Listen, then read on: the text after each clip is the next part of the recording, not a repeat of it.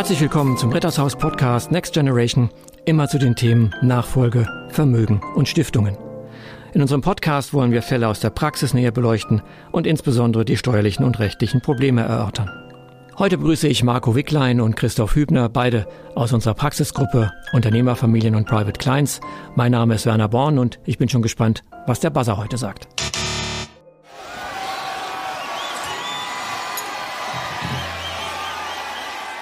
Da höre ich ja Partystimmung. Das ist wahrscheinlich noch der Nachklapp von unserer Feier, als wir den Juve-Preis gewonnen haben für Kanzlei des Jahres, Nachfolge, Vermögen und Stiftung. Und vielleicht auch der Grund, Christoph, warum du zu uns gestoßen bist. Ja, oder? es hat sich rumgesprochen, dass bei Rittershaus gerne und viel gefeiert wird. Ja, wunderbar, das stimmt auch. Aber wir wollen mal sehen, dass wir nach den Corona-Zeiten wieder mit den Feiern zulegen. Heute keine Feier, heute das Thema Wohnungsunternehmen. Und das ist ja doch relativ komplex. Und die Frage, Marco, wann beschäftigt uns das eigentlich? Ja, das Wohnungsunternehmen kommt vor allem im Zusammenhang mit Immobilien immer mehr zur Sprache. Wir haben ja viele Mandanten, die überlegen, wie kann ich meine Nachfolge strukturieren, verfügen oft über Immobilien, fremdvermietete Immobilien. Da bekommt man ja schon einen Steuerabschlag von 10 Prozent, auch wenn man die überträgt, schenkt oder vererbt. Aber es gibt natürlich noch einen stärkeren Hebel und da kommt dann das Wohnungsunternehmen ins Spiel, Christoph. Erstmal die Frage, was ist ein Wohnungsunternehmen überhaupt? Das sind dann für die Mandanten, die einen relativ großen Immobilienbestand haben. Und da gibt es eigentlich drei Voraussetzungen. Wenn man die kumulativ erfüllt, dann schafft man sogar in die Betriebsvermögensbegünstigungen zu kommen. Das heißt am Ende, dass die gesamte Übertragung der Immobilien auch zu 100 Prozent steuerfrei sein kann. Und jetzt frage ich direkt, wie viele Wohnungen muss ich denn haben, damit ich es steuerfrei vererben kann? Also die Finanzverwaltung sagt, es müssen mindestens 300 sein. Das ist ja nicht gerade wenig. Aber das heißt, wenn ich die Zahl habe und die weiteren Voraussetzungen, die wir uns noch anschauen, dann zahlen meine Erben oder auch meine Kinder, wenn ich denen jetzt was schenke, keine Steuern. Genau. Aber Wohnungsunternehmen als solches ist nur ein steuerliches Konstrukt, oder? Also es ist keine neue Gesellschaftsform, es ist, kann jede Gesellschaftsform sein. Absolut richtig. Die Wohnungen, die 300 Wohneinheiten müssen einfach nur in einem steuerlichen Betriebsvermögen sein. Das geht relativ einfach zum Beispiel mit einer GmbH und Co. Und diese KG muss dann als Hauptzweck quasi die Vermietung von Wohnungen haben. Und darüber hinaus braucht sie quasi einen wirtschaftlichen Geschäftsbetrieb, um diese Wohnungsverwaltung zu stemmen. Also sagt der Gesetzgeber, wenn man eine gewisse Anzahl an Wohnungen hat, dann ist es auch aufwendig, da braucht man eine gewisse Infrastruktur, gewisse Ausstattung und das reicht für mich, um zu sagen, das will ich auch fördern, um auch eine steuerfreie Übertragung zu ermöglichen. Genau. Aber muss ich jetzt nicht auch sagen, wer Wohnungen hat, der arbeitet ja nicht, ich bin jetzt mal etwas äh, frech, ja, der arbeitet nicht, das ist ja wie Vermögensverwaltung. Ich meine, ich sitze da, bekomme Mieteinnahmen, warum wird denn das begünstigt? Naja, da hängen ja auch eine Vielzahl von Jobs hinten dran an dieser Wohnungswirtschaft, ja, und das rechtfertigt natürlich schon eine erbschaftssteuerliche Begünstigung dieser Wohnungsunternehmen. Mhm. Und wenn ich jetzt im Privatvermögen, also wenn wir gestalten, Immobilien habe und wie muss ich jetzt dann das machen? Muss ich dann verkaufen, einlegen oder muss ich dann Steuern bezahlen, wenn ich es an mein Unternehmen verkaufe? Was ist dann da? Also das ist eine gute Frage, es kommt drauf an. Also wichtig ist, dass für das Wohnungsunternehmen die Wohnungen alle gebündelt werden müssen in, in, einer, in einer Gesellschaft.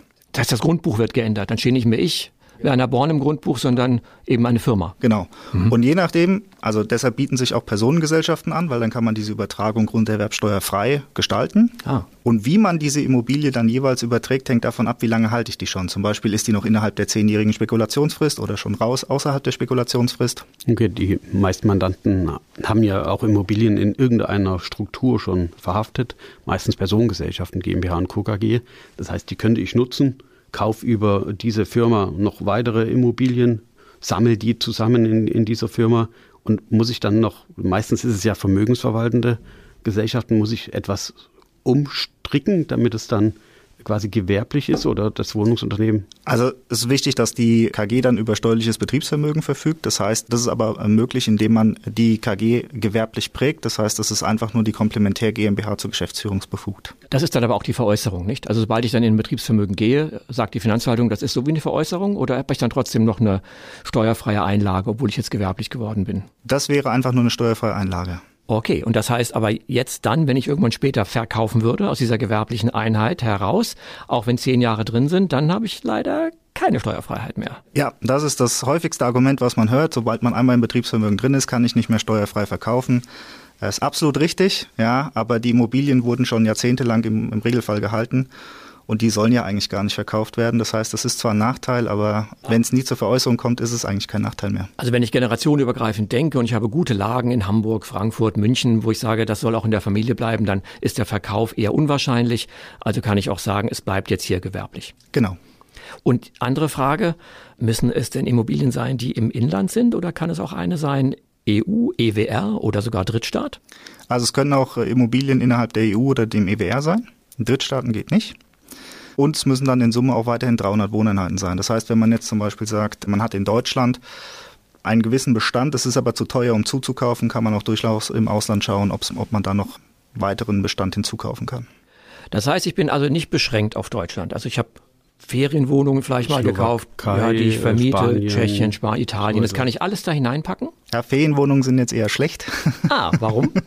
Ich muss zu Wohnzwecken vermieten. Und eine Ferienwohnungsvermietung ist keine Vermietung zu Wohnzwecken. Also es muss praktisch dauerhaft vermietet genau. sein. Okay. Also auch so Apartment Boarding Houses oder was es gibt, würde auch nicht ausreichen. Genau, das ist, äh, das wäre auch nicht ausreichend. Wenn ich jetzt einen Mandanten hätte, der sagt, naja, ich habe 200 Wohnungen. Jetzt fehlen mir zu diesen 300 plus eins natürlich noch welche. Jetzt sage ich, äh, jetzt müsste ich ja investieren und kaufen. Könnte ich jetzt theoretisch auch sagen, ich mein Geld ist ja schlechte Ware, es ist billig. Ich gehe zur Bank und finanziere mit 0,7 Prozent und habe dann in dieser KG, wie du sagst, in dieser Gesellschaft Schulden. Ist das denn dann schädlich? Nein.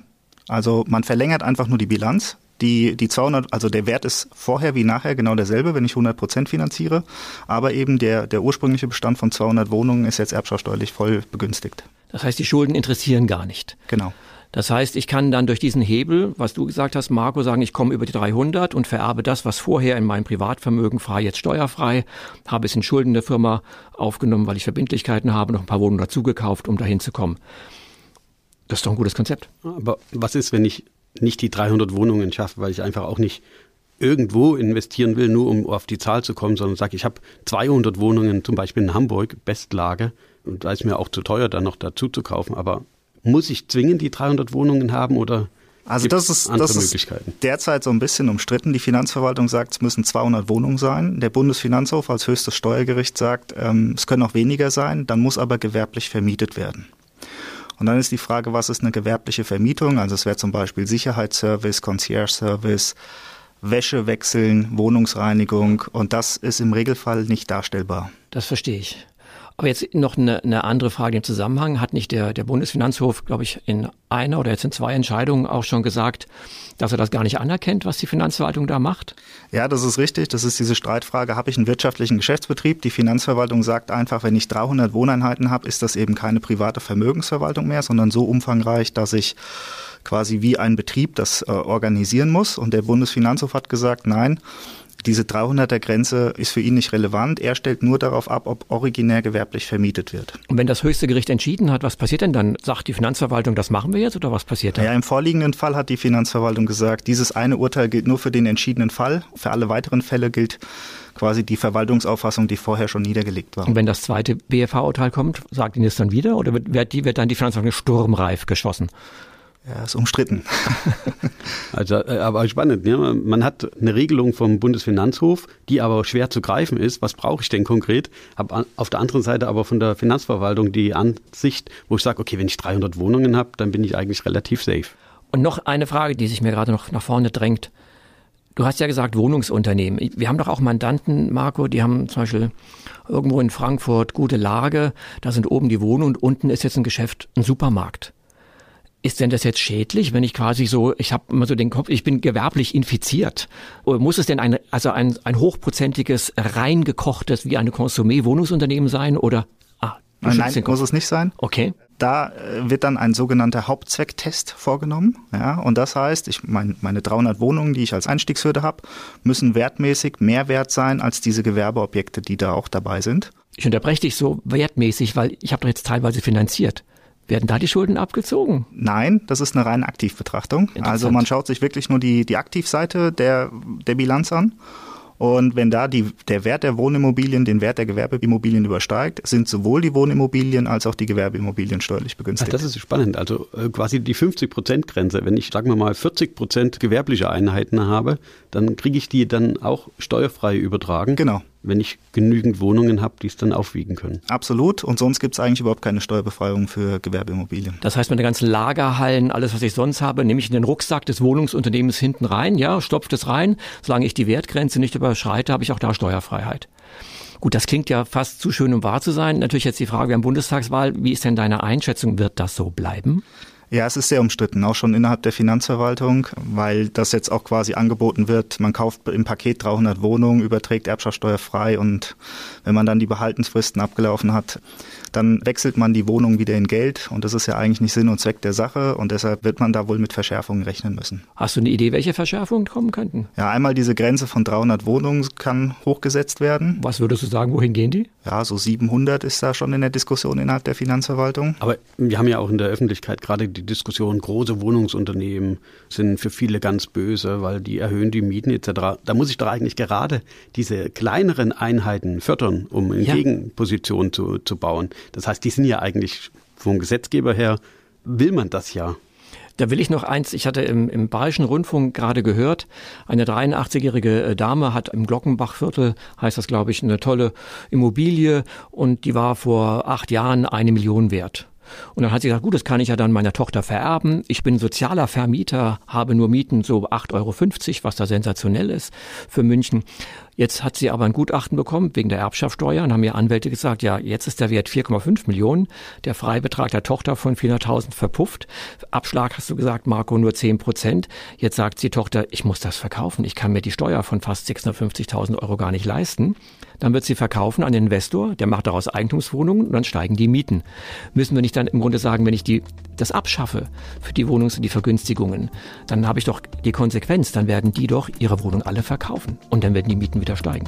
Absolut richtig. Das wäre eine Konsequenz daraus. Und auch alle, die bis jetzt Wohnungsunternehmen gemacht haben, die werden ja auf dem Weg dahin die Begünstigung verlieren. Das heißt, wenn dann ein Erbfall irgendwann kommt, dann haben sie wieder alle, wie bei den Cash-Gesellschaften, nicht mehr begünstigtes Vermögen.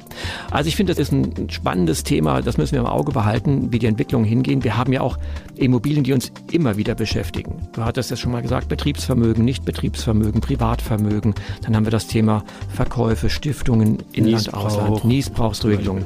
Also dann danke ich, dass du heute da warst. Marco dir auch und ich freue mich auf das nächste Mal, wenn wir wieder beim Next Gen diese Fragen diskutieren. Vielen Dank. Tschüss. Tschüss. Tschüss.